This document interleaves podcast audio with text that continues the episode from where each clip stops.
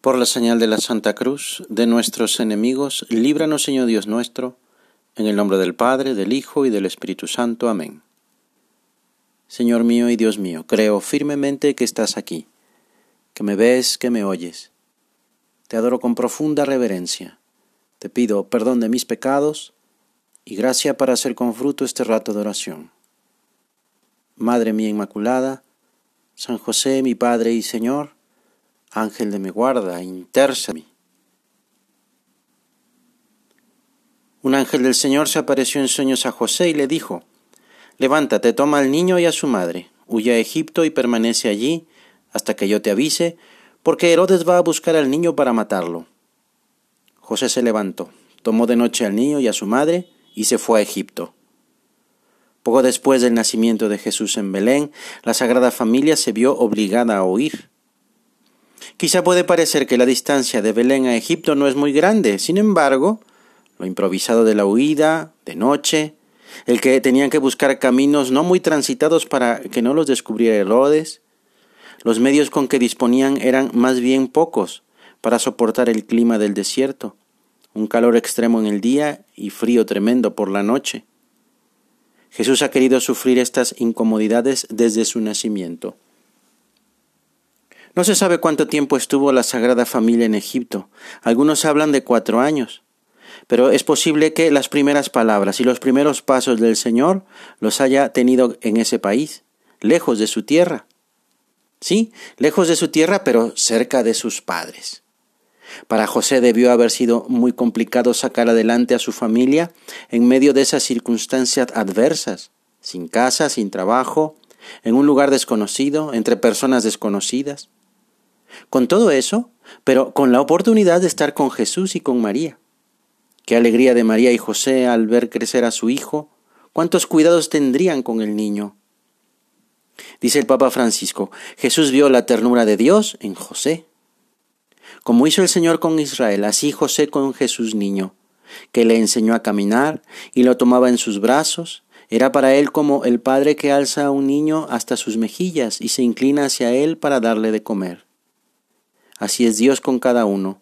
Ve nuestra necesidad y nos llena de ternura. Porque pensamos que Dios es bueno, solamente con los que son buenos con Él.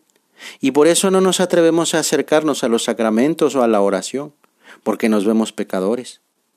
Pero Dios no es así. Dios actúa la mayor parte de las veces precisamente por nuestra debilidad, a causa de nuestra necesidad.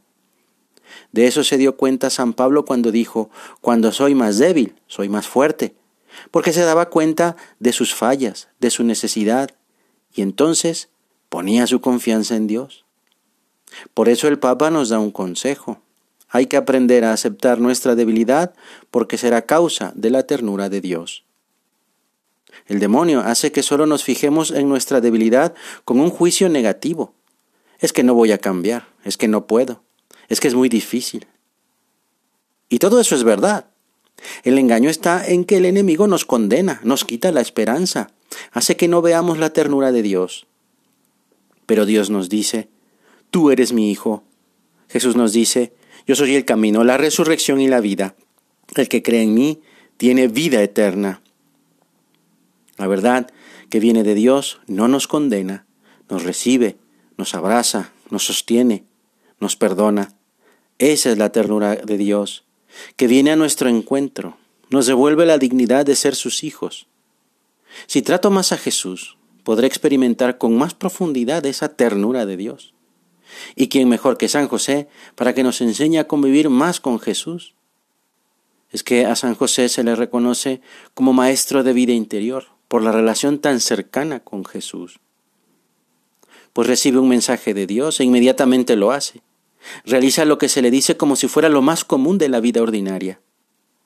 José se levantó, tomó de noche al niño y a su madre y se fue una vez a Egipto.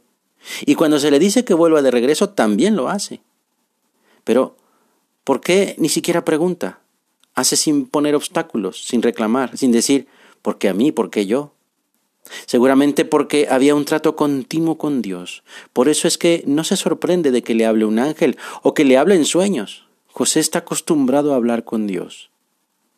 Tú y yo, ¿estamos acostumbrados a hablar con Dios? ¿Sabemos descubrir su voz en lo que nos sucede? Ayúdanos, Señor San José, a que nuestra vida se parezca a la tuya, porque buscamos a Dios por medio de nuestra oración y estamos atentos a lo que nos dice. Enséñanos a tratar a Jesús como tú lo trataste, enséñanos a hacer oración como tú le enseñaste a Jesús, para estar más unidos a Él.